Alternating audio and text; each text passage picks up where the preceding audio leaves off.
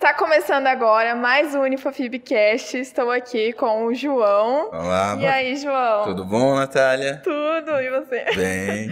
então tá bom. Ó, estamos aqui para falar sobre contra... controladoria e finanças, opa, com o professor Júlio e o aluno Daniel. Isso aí, galera. Vamos falar um pouco então sobre finanças e sobre como que tá o país é, com essa crise financeira que a gente está vivendo um pouco. Legal. Então é, é legal estar aqui com vocês, né, para bater esse papo, né, sobre um assunto tão importante hoje em dia, né, que é falar de é, mercados, economia, finanças, empresas, né. A gente sabe que o mundo hoje está complicado. É, as bolsas estão tão muito voláteis, estão subindo, descendo, os mercados estão instáveis. O Brasil também está vivendo um momento não muito bom da economia, com baixo crescimento, e as empresas têm que se preparar para isso. Né? Qualquer tipo de empresa tem que estar preparada para lidar nesse mundo hoje complicado, né? difícil né? De, de, de, se vender, de se ganhar dinheiro. Né? Então é um assunto bem importante realmente para a gente tratar. Né? É, eu trabalho, eu sou aluno da FAFIB, pela, faço a minha segunda pós aqui. Eu fiz a primeira pós entre 2012 e 2013, fiz gestão empresarial. Eu sou gerente da Cicobi Cocred Morragudo, há 17 anos. A nossa agência é uma agência que tem uma carteira de crédito rural muito grande. É a maior carteira de crédito rural do Cicobi a nível Brasil. Nós temos mais de 215 milhões só de crédito rural.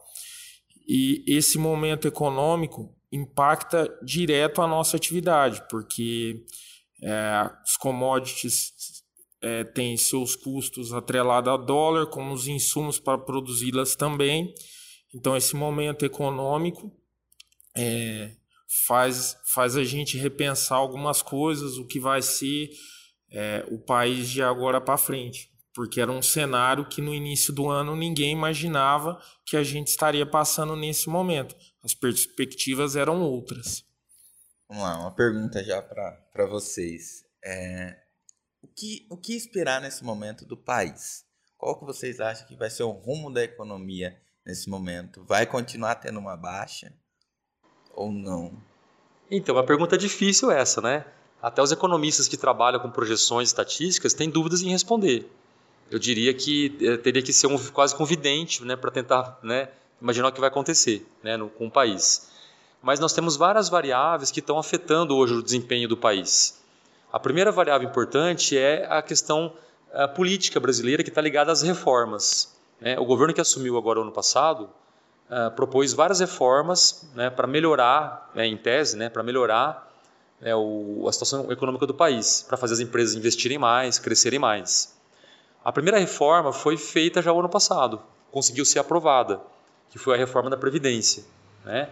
Mas tem mais duas reformas que estão agora para serem discutidas no Congresso que é a reforma administrativa e a reforma tributária, que são reformas super importantes também, é, por exemplo, a, tributária, para fazer o país, né, aliás, para fazer as empresas terem uh, menos impostos para pagar ou terem um, um, impostos menos complexos, quer dizer, para facilitar a vida das empresas e para ter um, uma espécie de distribuição melhor dos impostos para a sociedade.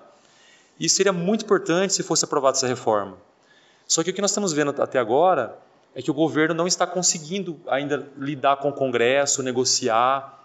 Então está parado isso. Né? Então essa é uma variável importante. Se as reformas não saírem, né, o nosso futuro não é tão bom. Se as reformas saírem, há boas perspectivas. Né? Agora, o outro ponto que surgiu agora é a questão global. Né? Quer dizer, surgiu também um, uma variável econômica internacional que está afetando o Brasil, que é, por exemplo, a questão do petróleo, está tendo uma briga atualmente entre, entre países que exportam petróleo, está fazendo o preço do petróleo baixar.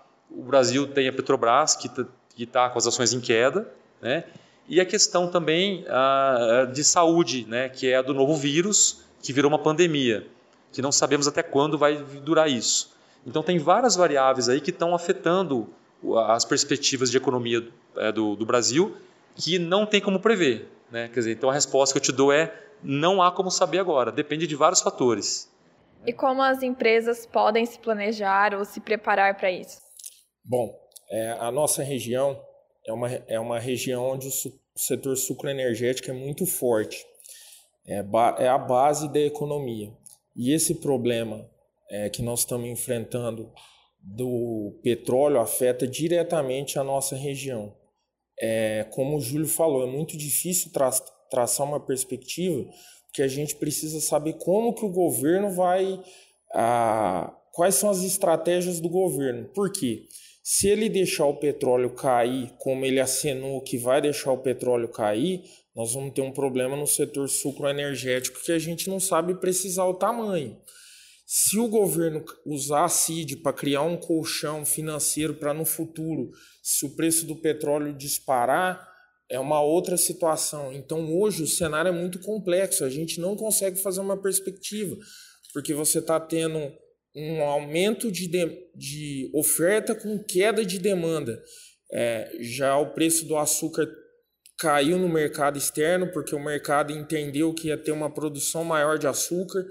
Então, nesse momento, a, o governo precisa sinalizar quais são as estratégias para as empresas, principalmente da região de Ribeirão Preto, poderem se posicionarem, porque o setor sucroenergético é essencial para a nossa região. Nesse momento é difícil traçar qualquer perspectiva. Só complementando o que o, Daniel disse, por que, que acontece isso, a crise que você falou? Porque quando o petróleo abaixa, as empresas que produzem etanol, elas têm queda de preço. As pessoas vão abastecer o carro com gasolina, né? dando um exemplo assim bem simples, né? bem básico. E aí não vai abastecer mais com álcool. E aí o preço do álcool despenca, as usinas vão ter prejuízo, né? Então é, é, é dessa maneira que afeta, assim, de modo bem, bem assim, simples para entender, né? E é por isso que eu acho que tem que ter, tem que as empresas têm que ter profissionais que entendam disso, né? Que entendam de economia, que entendam de finanças, que entendam de contabilidade, para poder planejar bem as empresas. Que aí entraria o papel do controller, né? Exatamente. Mas o que seria um controller? Você quer responder, Daniel? acho que o controller, acho não, o controller é um, uma evolução natural do contador. É alguém que não faz somente lançamentos contábeis. É alguém que prevê é, quais são as nuances que podem ocorrer no caminho, quais são as, as, as alterações, qual o melhor regime tributário, dentro do regime tributário vigente, qual os melhores mecanismos para se pagar uma carga tributária justa. O controller é o que consegue fazer previsibilidade no sistema, é o que consegue analisar cenários diferentes para a empresa. É, o controller ele é praticamente um, um, deus, né? Vamos dizer assim, né? É um, é aquele profissional assim que tem que entender de, de, tudo um pouco, né? Como você falou, né? Não é só a contabilidade, né? Porque antigamente uh, nós tínhamos lá o departamento de contabilidade, o departamento financeiro, o departamento fiscal, né? O departamento de marketing, de recursos humanos, de vendas, né? É, é um, uma hierarquia tradicional das empresas, vamos dizer assim. De uns anos para cá, o que, que surgiu? A figura do controller, que geralmente é esse profissional que está ligado à alta direção, então é uma, é uma pessoa ali que que está ligado à alta decisão, ao dono da empresa, né, o, né, o, enfim. E ele tem que saber de tudo um pouco. Ele une é, os departamentos. Exatamente, ele une os departamentos. É essa a frase correta. Então ele entende um pouco de contabilidade, ele entende de, de economia, da, da, da, questão do mercado, da questão é, de finanças, ah, vamos comprar essa máquina para aqui para a empresa? Vale a pena comprar? Não sei. Quem vai decidir? Ah, as pessoas vão dar as opiniões, mas o controller vai ter todas as informações lá agregadas. Ele vai tomar a decisão. Então é um profissional assim cada vez mais importante dentro, dentro, da, dentro das empresas. E aonde normalmente esse controle, controller pode trabalhar? Em tamanho de cidade, tamanho de, de empresa ou não tem não, é, cada vez mais empresas de pequeno e médio porte vão precisar de um controller. Eu acho que é um profissional escasso, é, existem poucos, porque hoje não existe tamanho de empresa. É, você tem que, num sistema tributário complexo igual ao nosso, você não tem que ter uma pessoa apenas para poder lançar, você tem que ter pessoas que interpretam os lançamentos, que verifiquem qual a hora de investir, qual a hora de se retrair, se você precisa fazer uma proteção cambial no futuro, o que, que você tem que fazer é, num momento desse. é, que nós estamos vivendo, se você investe, se você deixa de investir, que te dê previsibilidade dentro do sistema. Qual o melhor regime tributário, se é lucro presumido, se é lucro real, como que você vai trabalhar. E eu acho que o controller cada vez mais está sendo ligado a pequenas, médias. É, eu atendo alguns produtores rurais que têm controllers então não está só relacionado à empresa, ele está em ramos que a gente nunca imaginava, porque é o que o Júlio falou. Ele une vários departamentos e gera uma previsibilidade. Ó, você, ele cria cenários onde a empresa pode ficar exposta a mais risco, a menos risco, por isso é que eu tenho certeza. Não existe cidade, não existe tamanho de cidade, nem tamanho de empresa. Agora trazendo aqui para a prática, né? Por exemplo, o bebedouro tem grandes empresas de médio, pequeno porte, né? E a pessoa fala assim, ah, mas aonde eu posso me encaixar numa empresa? Porque dependendo da cidade que eu moro, né? Talvez ela pode ser um distrito, não tem diferença isso. Não, eu moro numa cidade que tem 25 mil habitantes. E eu vim buscar o curso de controller pelo seguinte: quando a gente vai fazer a análise de um balanço na cooperativa que eu trabalho, é, antes a gente fazia análise simples. Depois que você faz um curso de controladoria, você não passa a fazer somente análise, você cria cenários. Isso daí mitiga risco de crédito e você consegue ter uma previsibilidade de um cenário ruim se a pessoa vai ter capacidade de pagamento ou não, que é o meu mundo. O controller ele me faz enxergar coisas que eu não enxergava.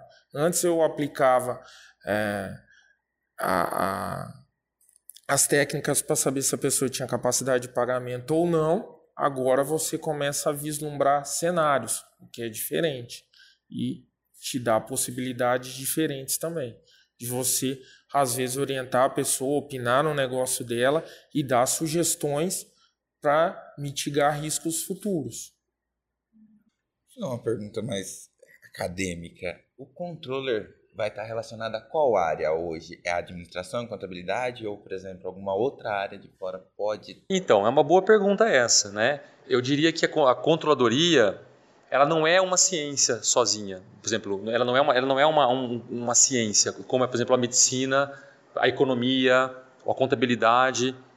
Ela é uma técnica que mistura várias ciências, vamos dizer assim. Né?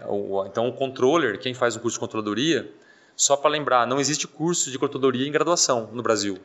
Não tem, ah, quero fazer uma, o curso de, quero fazer um curso de controladoria em graduação. Não existe. Né? Por quê? Porque as pessoas fazem as graduações primeiro, né? e depois a controladoria é uma especialização. Isso no Brasil. Então, é, um, é uma área que junta outras áreas. Né? Então, quem que pode fazer controladoria? Alguém que é formado em contabilidade, alguém que é formado em administração, em economia, uh, ou mesmo em engenharia. Nós tivemos vários alunos já aqui no Unifafib, por exemplo, que, uh, alguns alunos, né, que eram formados em engenharia.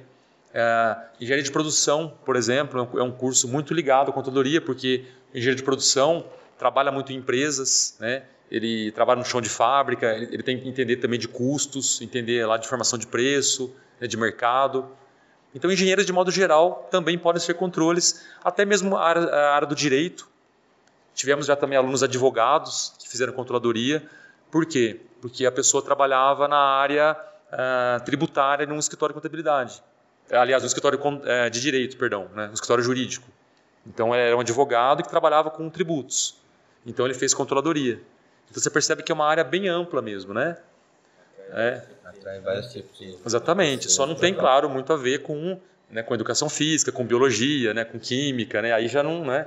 A não ser que a pessoa trabalhe nisso, mas na administração, né? Nós tivemos um biólogo que fez controladoria há uns anos atrás, né, porque ele trabalhava numa, numa empresa ligada à área farmacêutica e ele tinha que entender o mercado farmacêutico, né, na parte administrativa. Então ele fez controladoria. Na minha sala tem algumas pessoas que fizeram engenharia, mas eu acho que a controladoria é um termo mais amplo. Biólogo, é, profissionais de educação física, desde que eles sejam empresários, Eles precisam fazer. Isso aí sim. Ele não pode depender somente de um escritório de contabilidade ou de um contador para definir qual o regime tributário, qual a carga tributária, qual o planejamento, como que ele vai ter ciência que alguém vai estar tá tomando a melhor decisão se ele não tem conhecimento nenhum sobre aquele assunto. Então, é, eu acredito que esse curso é a base para um empresariado, é a base. Se você tem uma empresa, você tem que ter um conhecimento mínimo de controladoria. É, é, é o essencial, porque envolve várias áreas. Você, para poder fazer planejamentos para o futuro, você tem que ter um conhecimento básico do seu orçamento, qual a alíquota de imposto que você está pagando, quanto que você vai ganhar, você consegue isso com um curso de controladoria. Uhum. Bom, muito interessante esse tema.